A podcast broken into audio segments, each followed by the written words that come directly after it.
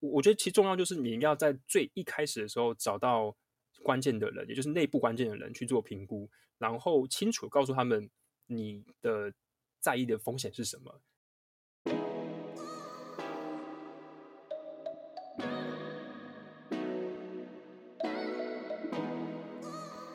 Hello，大家好，欢迎收听 B B 来电为你设计充电。B B 来电 Podcast 是由一群接触 B to B 的设计师一起主持，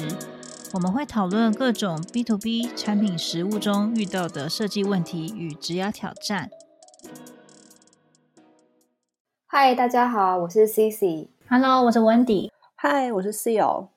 相信今年初爆红的 Chat GPT，我们对于它自然流畅的回应印象非常深刻。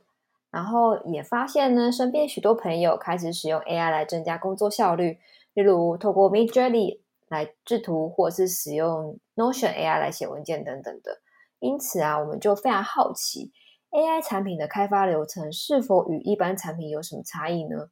然后我们来探讨一下，产品人与设计师要具备哪些知识与专业，来增加自己的 AI 竞争力。所以啊，我们今天本集 B B 来电邀请一位特别来宾，艾卡拉的 Product Director Fin 叶来跟我们一探究竟。欢迎，嗨，欢迎，Hello，Hello，Hello，我是 Fin，你好，嗨，欢迎。那想请 Fin 先简单的自我介绍，让我们的听众呢多多认识你哟。好啊，没问题。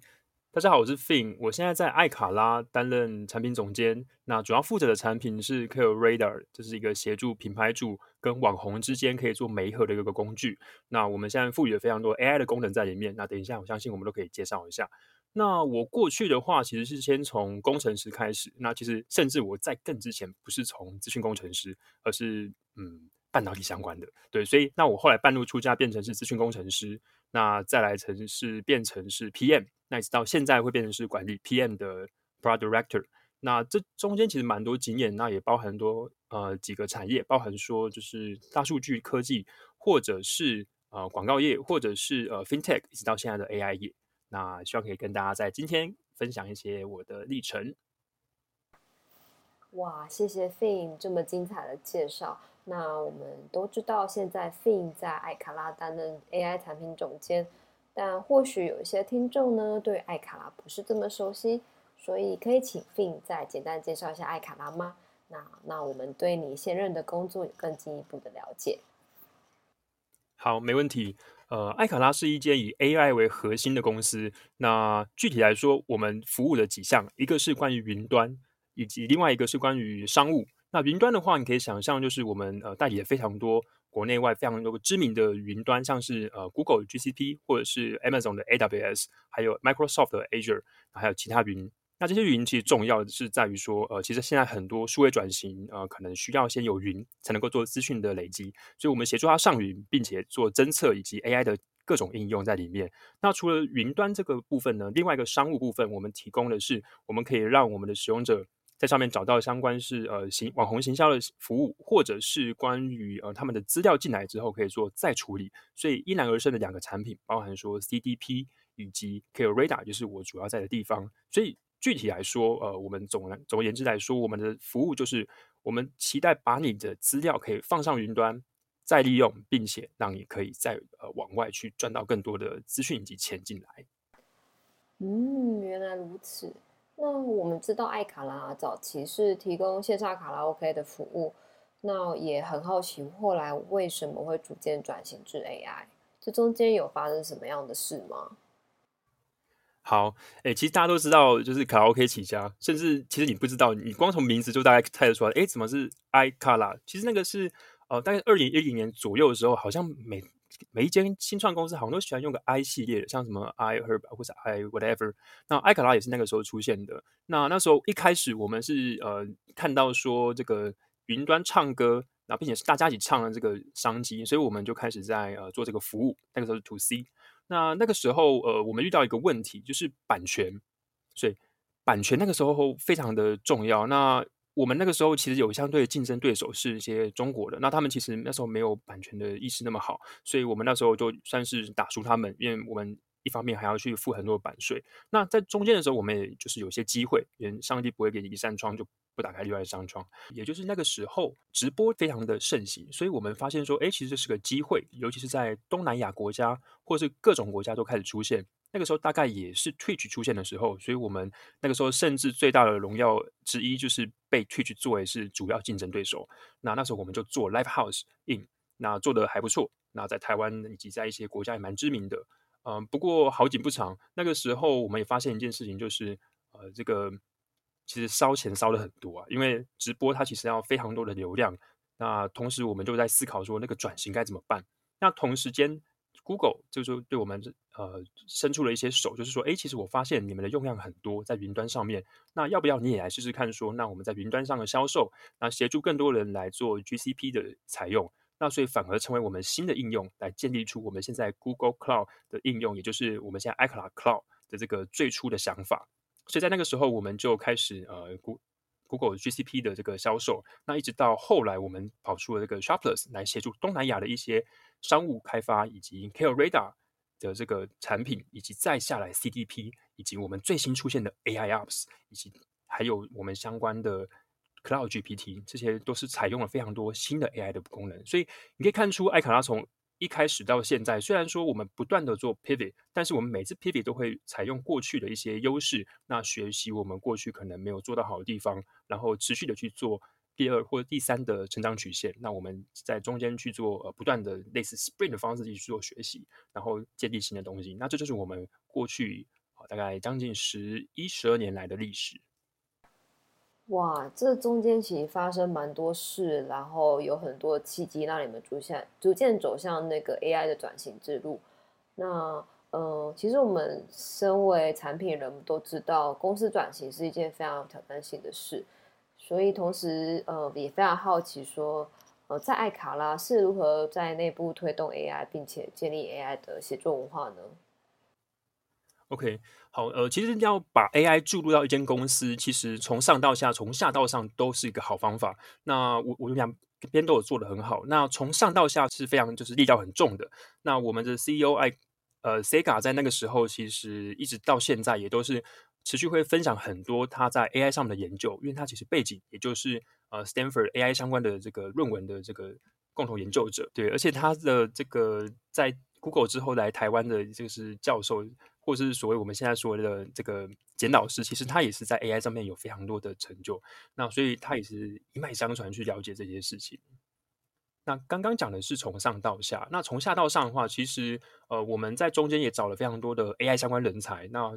有些甚至不是从 AI 背景出现，但是因为我们采用的技术非常的快，例如说呃即便是一般的工程师，那我们其实很关注的是自身能不能。效率变好，或是 PM 其实好不好，就跟呃刚刚一开始有提到说 ChatGPT，那这个 AI 应用马上出来的时候，呃，我们所有人是不是能马上去去呃应用这件事情在自己的工作或是生活中？那我觉得蛮幸运的事情是，从下到上这部分，其实我们每个人都呃很积极在采用这件事情，所以。呃，你刚刚有提到说，那怎么做到 AI 在这间公司推动？其实上到下，下到上，大家都有这样的概念。那有这样的概念之后，在每一个产品的设计以及流程中，我们才可以自然而然点加进去。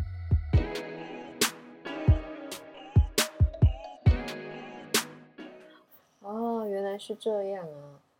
蛮多值得学习的部分诶。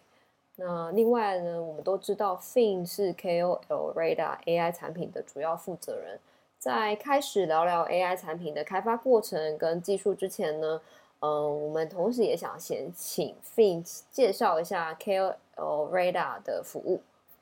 好，没问题。呃，KOL Radar 在我一开始介绍的时候，我们有提到说，它其实是协助品牌主以及跟网红之间的一个媒合的这个平台。那具体来说的话，那我们品牌在中间可以获利什么呢？它可以在中间去找到。呃，他们最适合的网红，那通过一些方式，比如说，我可以呃在寻找之前，可以协助你去建立一个策略。例如说，我可以理解说，现在的市场趋势是如何。那有这个策略的概念之后，我在下一步去找到说，OK OK，我这一次可能是想要找的是触及型的，或者是转换型的。那因此，我应该要找某一些网红。那搜寻的时候，网红跟我自己的产品可能要有相关，或是品牌要跟我调性相关，或甚至是我要排除掉一些竞品曾经用过的。或者是我其实不喜欢的网红，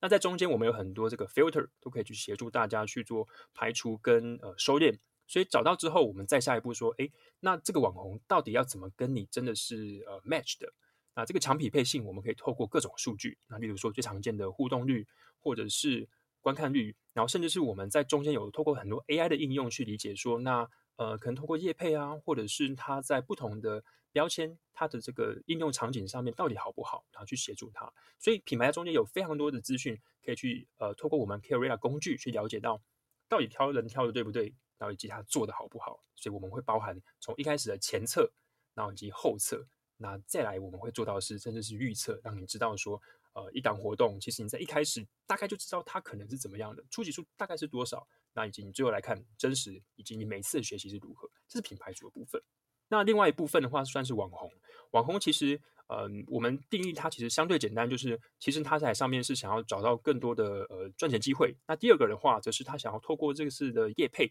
来发挥他的社群影响力。那所以说，我们在上面就可以提供他两个方式，一个是他可以被找，被动的；另外一个是他可以找人来主动找他的这个品牌主，然后去来做业配。所以两边我们都透过各自的这个利益交换的方式来找到呃对方最需要的这个资源。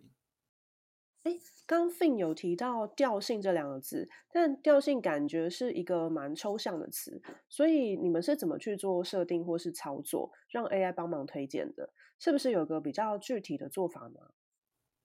？OK，呃，调性其实是个比较难叙述的。那我刚刚可能讲的比较行销术语一点，对。但是具体来说，其实我们是要找适配性啊，也就是说，你的假设你的推广产品可能是一个小黑瓶或者是小棕瓶，那其实你会思考说，那这个调性可能是它对应到是某一个年龄层，例如说二十到三十多岁的这个 TA。那因此，你就会思考说，那他的年龄啊，或是他的性别等等的，那在上面的话，我们都可以透过 Care Radar 去依照你的这个思考去找寻到相关的网红。例如说，我可以设定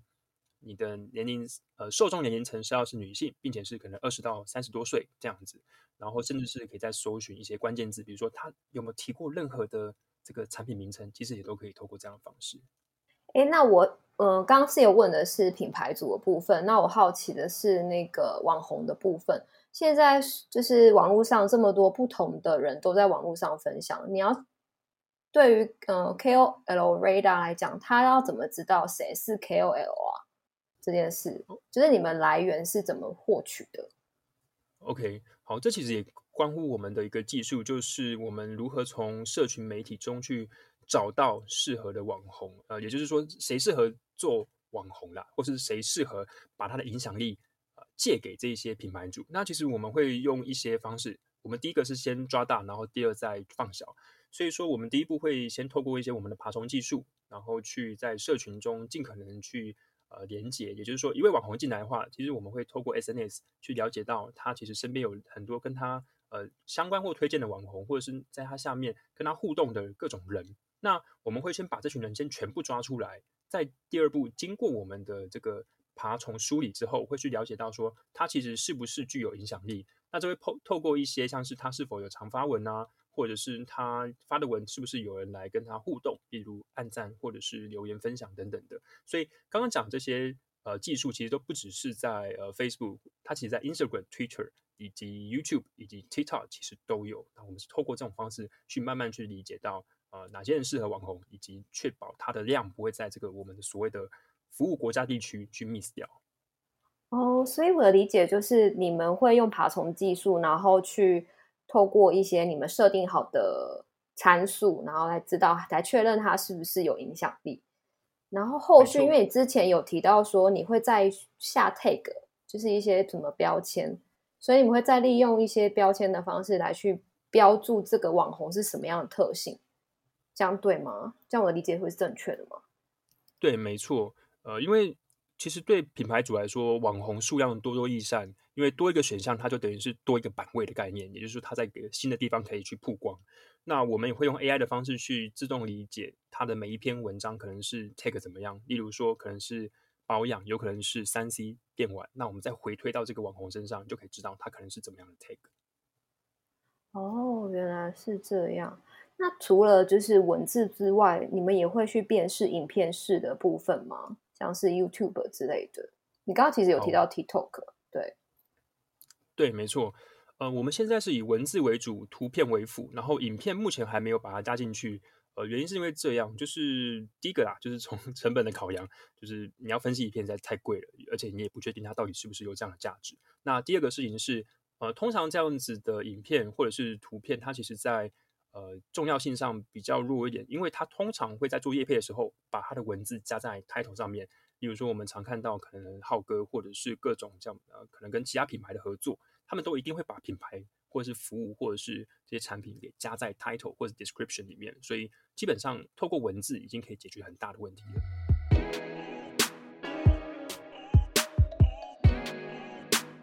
那我有个问题想问的事情，是因为其实你们在做的是产品，那我们都知道产品其实会有个需求，那你怎么样去判断你这些需求哪哪一些需求是要用 AI 来帮你完成呢？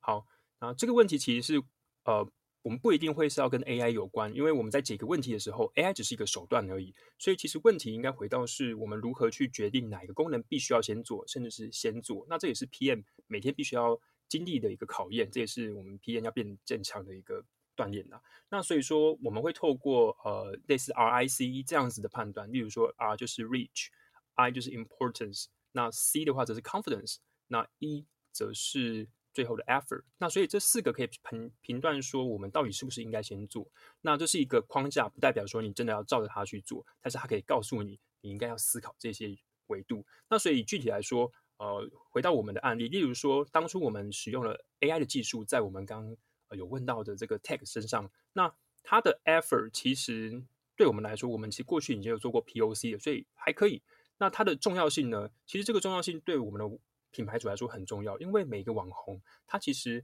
随着时间过去，他是一个有机体，他会一直改变。例如说，我现在可能是一个搞笑三 C 的电玩咖，那下一秒我生了小孩，我有了儿女，其实我的类型就改变了，我就变成一个母婴或是亲子相关的人了。所以，当你这个网红在台湾地区，假设像我们有二十多万的这个网红数量，那在国家在。拓展到东南亚更多国家的时候，其实我们没有办法透过人工去更新，所以我们必须要透过自动化 AI 的方式自动去判断。那以这样来说的话，我们的触及数 R 就变得非常高了，并且 Importance 对我们的 User 也变得很大。所以呃，Confidence 我们这边当然会透过一些 User Interview 去理解。那 Effort 一这边的话，我们也透过说，哎，其实我们过去 POC OK 嘛，所以 RIC 来协助我们理解的话，我们因此把这个功能往前拉，并且采用了 AI 相关的技术。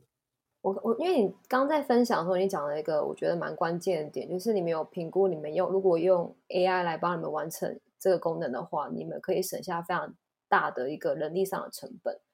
那这个就是你们在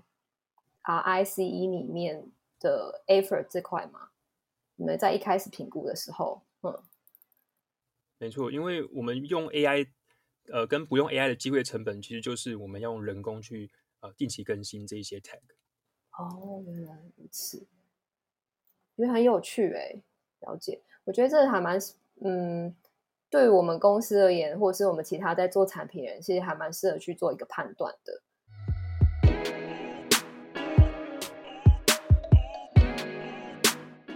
那其实你刚刚分享的 KOL 的 Radar 听起来其实蛮多，就是媒合，然后媒合是一种互相推荐的部分，或者是。呃，下标签可能是某个模型。那现在很很红的部分其实是生成式 AI，像 ChatGPT。那你们有任何就是跟生成式 AI 相关的一个功能吗？有，当然有，而且我们刚好今天还上了一个。但那个我可能等一下再分享。那我先分享另外一个，真的是生成式 AI 完全创造一些文字的。呃，也就是我们现在其实，在媒合的服务上面，我们也发现到，呃，我们的品牌主其实会遇到一个小痛点。也就是说，他可能在介绍他的产品，或者是介绍一些要如何给网红规范的时候，那就会遇到一些问题，就是呃，这其他写的很多诶，那你能不能协助我去，就是当个口拍了一样，你去帮我介绍一些东西？那其实我们有遇到这个问题的时候，我们就开始去研究说可以怎么去应用。那就感谢 ChatGPT、OpenAI 它发明的或者是贡献了这个 GPT 的模型。那所以我们也开始应用这样的东西在做 POC，所以应该很快就可以。让我们的真实使用者可以 benefit，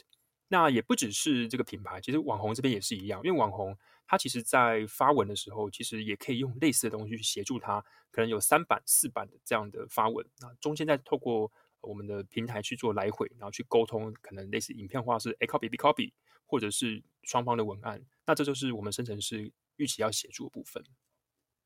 因为我觉得想问一个问题，就是刚前面 C C 问有点像是说已经有一个需求，然后我们去想哪些可以用 AI 解决，然后现在比较像是反过来，是我们有一个一些技术。然后哪这些技术要可以应用在什么地方，然后带来商业价值？懂懂，这个也可以。我透过另外一个方式去回答。嗯，好，所以这其实就是一个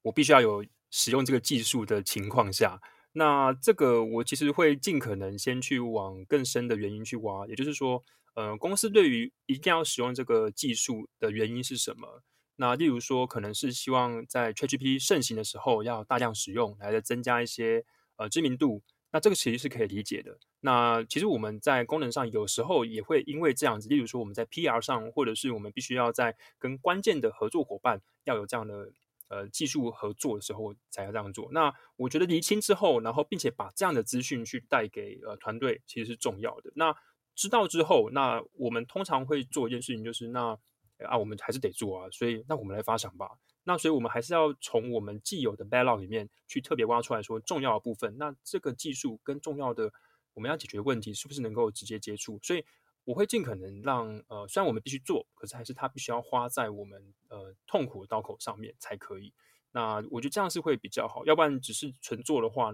那个效益真的是太小了。嗯，了解。因为我们公司其实也算是做蛮，因为我们是做多媒体相关的。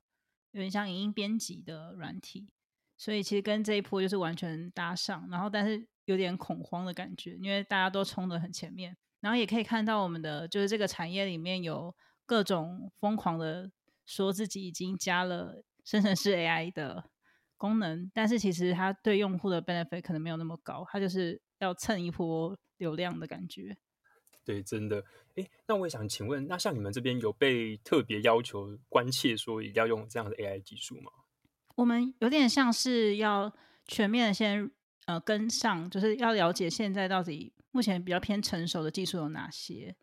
然后把它列出来以后，再去看说哪些是我们比较可能做，然后可以做的比竞品好的项目。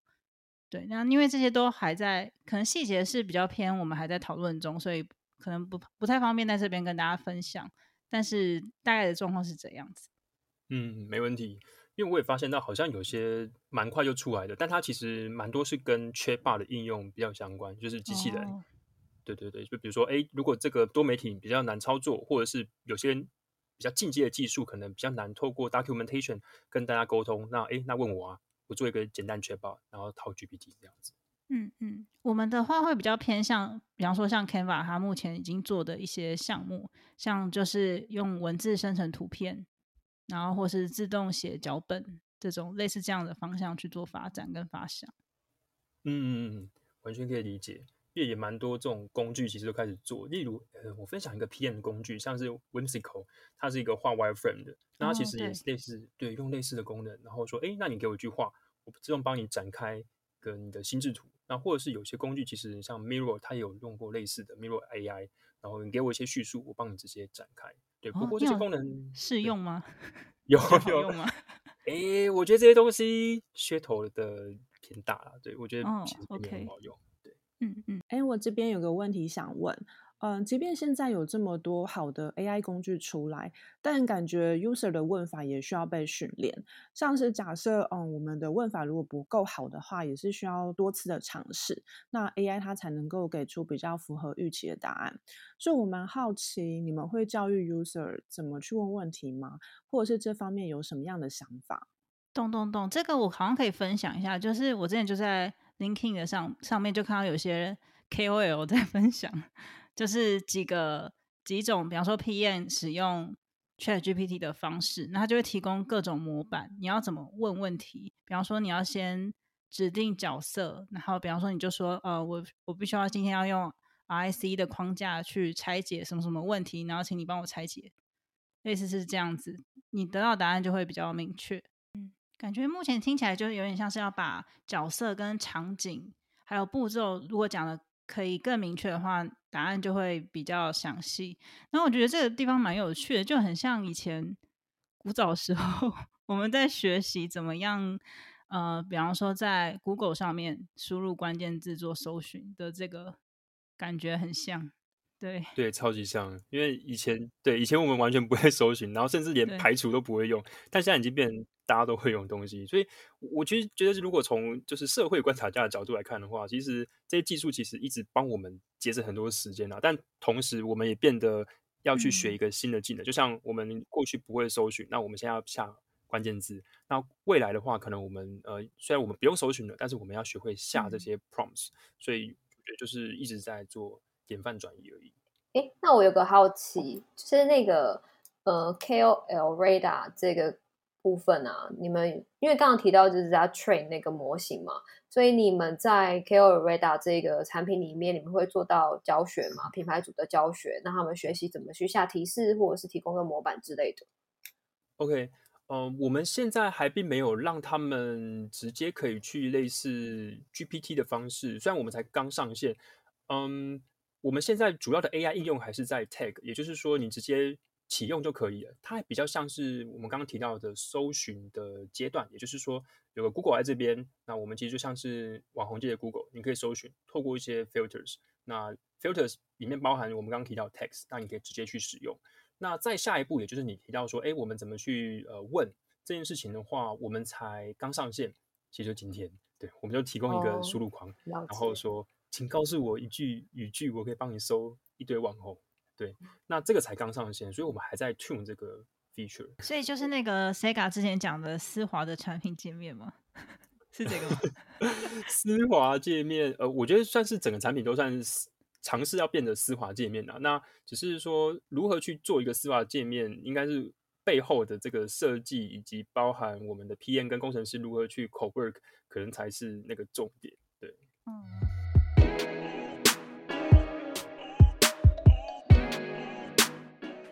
那我很好奇，那如果是像这样的产品，那设计师或 PM 会通常怎么跟呃，比方说 AI 工程师或资料科学家来协作，来做出这样的好的产品界面或者是体验呢？好，呃，如果以 AI 为例的话，我举我们今天刚上线的功能好了。那例如说，我们在一开始我们会呃明确就是找到 user 的痛点之一，就是呃其实他们不太会每个人都这么精明的下关键字嘛。那所以说，其实他其实会用一个自然语言去说，哎，我想要找一些跟什么什么产品或什么什么样的类型相关的网红，那最好是几岁以下，他们会透过这样子的方式去讲。那我们其实就像讲，我们要透过 Open AI 的就 GPT 去尝试理解，然后抓出相关的关键字，然后让工程师可以去做一个搜寻。那在中间的话，虽然体验我们呃设计师相当简单去想说，哎。我们就一个 input 一个 output 结束，但其实并不只是这样。那会包含两个，一个是我们遇到的状况是速度，也就是说我们要如何在呃准度跟速度中间去抓一个那个平衡。那准度跟速度的话，我们这边其实过去一直在做的时候，其实甚至是到二十秒。对，那这个秒数是非常长的，所以在设计师这边的话，他们就要去让我们的速度降低。哎，对，是。设计师怎么会影响到速度啊？哪些因素会影响到速度？对，两个，一个是我们其实是呃 API 打过去的时候，实际是跟前端，再跟后端，再跟我们背后的一个就是类似哦 AI 团队的这个东西这个角色，然后再去跟 GPT 这边去沟通，所以它其实有很多个断点。那我们在中间的话，这个是必须要透过工程师或者是 AI 团队去降低的。那这个我称叫做绝对速度。那所以这个部分的话，PM 跟这群人必须要好好的沟通。那比如说，我们可以降低一次的这个转换，或者是降低两次转换，那就可以让绝对速度变得更快。那另外一个比较有趣的话，可能也是呃这个听众比较有兴趣的，就是设计的部分。那既然绝对速度我们设计师控不了，但是我们把相对速度变快就好啦。那相对速度是意思是什么？就是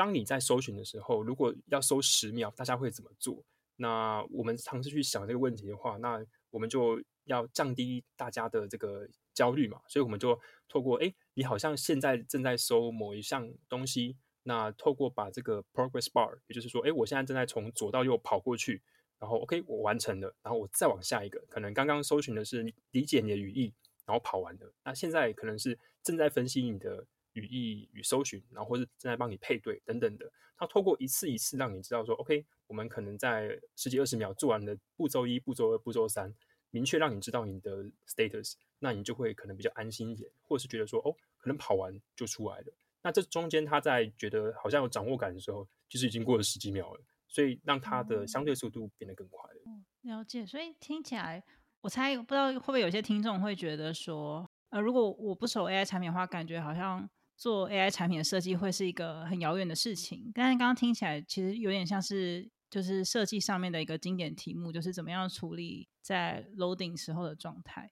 对对对，因为大部分时间还是是属于扣 API，也就是让呃设计界面跟后面的这个应用去就是沟通嘛。那只是说。这个如果秒数变多，或者是资料比较庞杂的时候，那这两个维度上，我们在设计上应该要怎么去就是简化？那一个是时间简化，那一个就是资讯的简化。所以，相信你们过去之前分享的一些以及来宾讲过东西，其实我觉得在 AI 时代是完全不会再呃有不同的，是非常重要的。嗯，然后另外一个我好奇的就是，刚刚 Fin 有提到，就是在呃，比方说。提升绝对速度的部分，不知道有没有刚刚提到简化资讯的方向是，比方说提供他一些 suggestion，然后对应到一些已经你们已经劝好的模型或者是指令，让这个速度加快的方向。有对，没错，绝对速度。其实是个命门啊。那我们其实，在呃一开始二十几秒，到现在其实可以大概是五秒以内结束。太强了。对，没有啊，就是 benchmark 高一点就就降的比较多嘛。对，那其实这中间也做了两个步骤。一个事情是我们尝试去呃减少中间的这个呃一层一层的的那个互相 calling。比如因为刚刚我提到四个角色嘛，那我们变三个角色，其实大概就砍了四分之一了。那这是一个。对，那另外一个的话是，你会需要去学如何下 prompt，也就是呃，其实 GPT 它是透过呃，你给它一个一段话，然后它常常去理解。那那个 prompt 其实你只要训练的够好，它就可以给你更精准。所以更少的 prompt 的字源，那它一样下到就是给你更好的准度，那其实就可以了。所以学会下 prompt 就跟刚刚一开始我们讨论的，就是也很重要。那这两个问题其实会就是降。解决之后，就可以让我们的速度增加。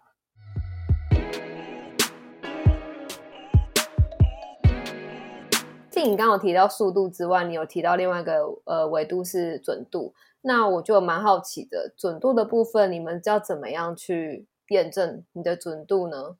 嗯，好，验证准度，呃。一个是我直接用 user 的 feedback，比如说我直接透过 user interview 的时候，或者是一些广撒，或者是透过我们内部的一些就是调查，然后就可以理解到说，那基本上在几个他们常用的一些 prompts 的时候，到底可不可以做验证？那这个是比较好。那但是它的缺点就是它就是一翻两瞪眼，就是准不准。就是这样子，那但是它会成为一个很重要的资讯，就是我觉得它比较偏直化。那另外一部分的话，则是去呃，我们做类似嗯，请一些网红搜寻类的专家，那这个是我们可以做内部去寻找到，或者是我们在外部找到的人，那请他去给一个就是 prompts 之后，然后我们去呃设定相关的条件，然后去看看说他们在这个绝对上面有没有达到呃，可能八九成。那如果有的话，我们就可以透过比较量化方式去做呃确认，说到底有没有做到。那准度这件事情，其实在 GPT 上，嗯，它必须要就像刚刚讲的，要用 fine tune 的这个模式去让它做得更好。哎，你刚刚提到说你们会邀请网红来去不停的测试，然后来去加强它的准度。我不确定我的理解会是正确的吗？嗯。嗯，不是不是，是透过网红的那个搜寻专家，其实也就是平常在做网红接洽的一些人。哦，可以可以给一些具体的例子，像是他们会怎么 feedback 吗？好，呃，具体来说，他们就会说，呃，比如说，他们现在列出一段话，叫做我想要找美妆可以推广怎么样产品的网红亲子，然后要有小孩。然后最好是什么文青相关的，他们会列出这样子，就是他们真实会用到的案例。那在旁边的话，我们也会给他看说，那如果我们不是透过这个呃 natural language 去问的话，而是透过我们平常的这个搜寻框，那你会期待它怎么去用？那我们会去比较两边的这样子的呃，就是搜寻结果。我想问一下，这个准度是你们上市，就是等于是产品功能试出之前就会先做的一些验证的部分吗？还是你们会试出之后不停透过这样的迭代去调整准度？两个都有，因为我们至少也不要让我们出去的东西太差。对，但是呃，因为 AI 它不可能包含所有东西，所以它一定是一个一持续 iterate 的东西。所以我们现在刚上线的功能，其实我们也先挂上 beta，反正挂 beta 就呃先免责一半。对，所以我们是期待 之后可以拿到更多的 feedback。那中间有让大家去留下来，就是 feedback 的这个机会。所以呃，如果就是到时候上线之后，听众就是玩玩看的话，也可以帮我留一些。哦，好啊。没问题。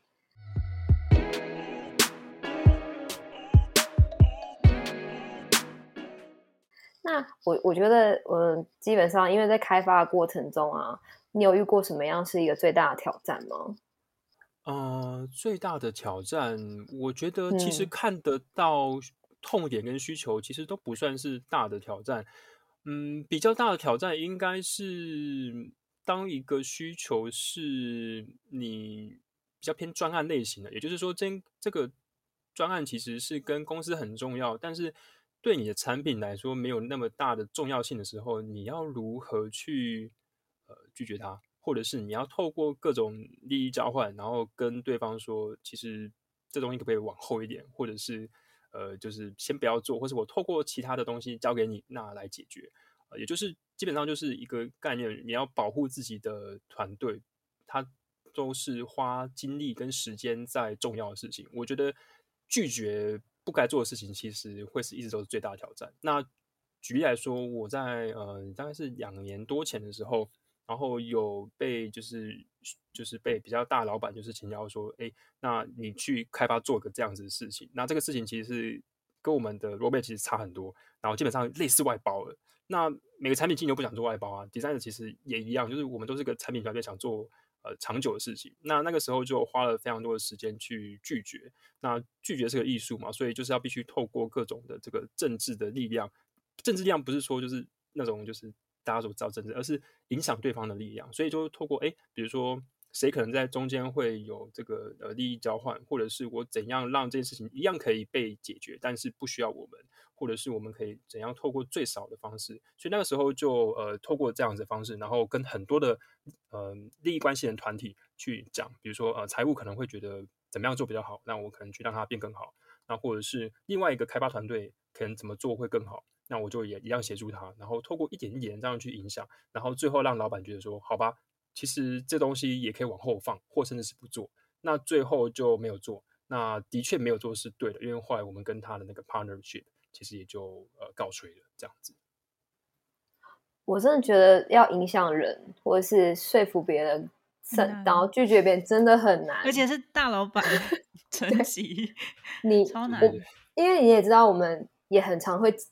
遇到陨石，陨石就这样掉下来。然后，对啊。你有没有一些就是技巧，就是可以分享给对分享给我们，怎么样去影响他的？你刚刚其实有讲了几个，但我觉得有没有比较关键的？那我们印象可以印象深刻可以学习的？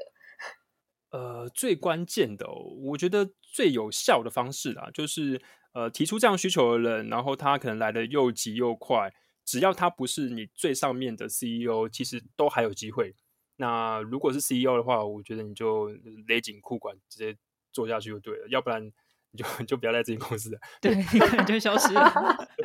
对对对，就是他会他会让你勒紧裤管，就是因为你没钱。嗯，对对对对。那所以如果不是的话，其实还有机会，因为你最终一定可以透过那个人的呃，可能上一上一层，也就是 maybe 透过 CEO，或是假设他只是跟你平层的另外一个团队，你可以透过影响到他的上面的上司来影响到。下面他的决策，所以嗯，概念就是你要透过他的上面去影响他，对，然后这是最有机会的。那如果不是这样的话，那你只能透过呃，跟比如说他可能平常跟哪些团队有比较多的利益关系，那你可以透过旁敲侧击去呃影响他们，然后说服他。怎么觉得好像变成在讲什么权力跟政治？很重要。其实设计师很多时间不是在做设计，就是在沟通，在设计人吗。对，哎，对，咦，所以 Fin 在两年前就是产品长嘛？因为刚刚你有分享如何拒绝这件事情，那像是透过政治影响力啊，来驱使事情改变，或是借力使力。但因为像我们呃一般员工的话，或多或少都会面对这种突如其来的需求，所以我们好奇你当时的职位，然后另外是你是不是有什么具体的方法或技巧？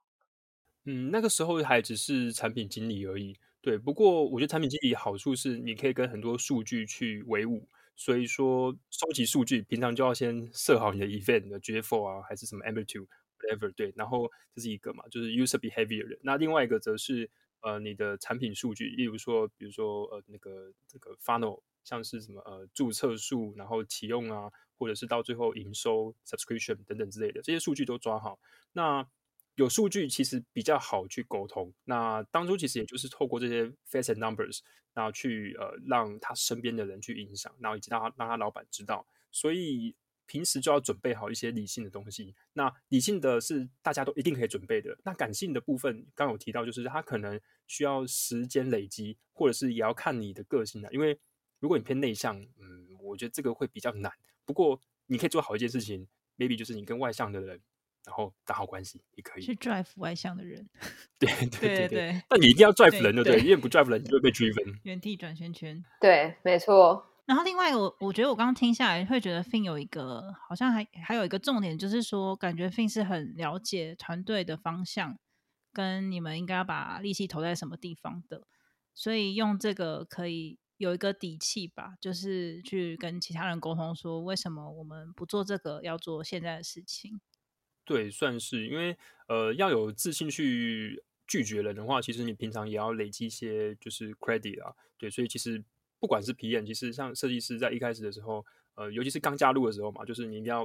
嗯展现出你的企图心或者是你的信任度，就不要一直被打枪。皮演也是一样，不要被打枪，然后再慢慢去跟大家弯弯说，哎，可能我能怎样让你变更好？那透过这种方式，呃，在一开始的时候就累积。每个人对你的信任度，那自然而然你就可以再往上去，呃，取得更大的这个信任度，然后去做你想做的事情。哎，那我想问一下，因为这样听起来，其实呃，开发过程除了要去拒绝陨石之外啊，有另外一种也是很麻烦的事情，是上面会跟你说时间不够。所以我很好奇，就是你们在这样开发的过程中，有遇到这种时间，你们是时间很充裕，还是说时间其实也是比较有？不够，比较 limited 的，就是有一些限制，不会让你们开发很久的。嗯，老实说，我现在才正在接一个超级大的一个一个客户的案，然后呃，他是类似想要做一些克制化，但是我必须要拒绝克制化。但是如果他想要的东西，其实跟我们的 roadmap，比如说接下来的几个月或是呃几个季度，其实相关的话，其实我们是可以一起参照的。所以我最近其实也在就是痛苦到这一点。但就像你讲的，时间很急，它非常急，它可能三个月就要。那这东西照理来说，其实被我们排到可能六个月之后。那再就是说，那你愿意，就是客户到底愿意为了这个 priority shift 到前面花多少钱？那如果花多更多钱的话，其实我们就可以去做嘛。那所以在这个时候，我们就必须要去沟通。那你钱更多，我当然可以投入更多的人力，这是第一个。那第二个是，如果即便我投入人力，也没有办法让时间变得更缩短的话。那这个时候，其实 PM 的最核心精神就是要出来，就是捉大放小，以及抓到什么是核心。也就是说，当他的可能他的需求是说，哎，我想要做 A B C D E，但其实你只能做 A B C 的时候，也就是只有五分之三。那你要让他知道 A B C 是你最重要的部分，因为 A B C 在这三个月就已经够用了。那 C 跟 D 变到 Phase Two，也就是类似 Pro 呃 Project Management 的技巧，你一定要切出不同的 Phase。让他去理解到重要性得先出，那以及我们的 effort 清楚让他知道就是这些事实，那他才会去慢慢去让步，因为我们不可能拥有无限的资源，因为这就不是一个好的规划，它也不是一个策略。拥有所有资源的话，我们就什么事都可以做了。嗯嗯嗯，哎，那我因为听起来就是你会去跟客户去跟他沟通这件事嘛？那你沟通完之后，其实我其实下一个题目是蛮好奇，就是说在时间很紧迫的情况下，你怎么样去评估就是。你的技术的可行性跟你的用户体验的一个需求，你怎么样做平衡或权衡这件事情的？OK，呃，权衡这些事情的话，嗯，速度或者技术可行性。我在一开始的时候，其实就会把很多呃重要的 R&D 给抓进来。那数量其实就看说它可能牵扯的，那可能比较多。例如是前端的话，就可能前端可能就更多位，那后端就少一点这样子。那总之，工程师是一定要，并且在前期做评估的时候就一定要先进来。那除了这个之外，还要看说到底有没有其他团队，例如说是否需要 AI 来建立一个新的 model，然后 designer 会不会需要在前期就先进来？所以我会抓适度的人。那呃在我觉得其实重要就是你要在最一开始的时候找到关键的人，也就是内部关键的人去做评估，然后清楚告诉他们你的在意的风险是什么。那例如说，我们最近其实正在考虑做一件事情，也就是说，呃，我们想要开放我们的 Care Radar Database，变成是某种程度上是让大家可以不用登录也可以看到，但它会有很多的风险，例如说你可能会被人家 DDoS。或者是呃，可能去呃恶意的去拿到一些东西这样子，那所以我对我来说，我就赶紧召集了几个相关的安全性的工程师，或者是后端工程师，甚至前端设计师都一起来去理解到说，呃，我的风险我在意的是什么东西，那大家的角度，以及我最后会来同审说，你们说呃关键东西会不会呃 support 到我们一开始的风险的这个在意的疑虑？那我觉得在中间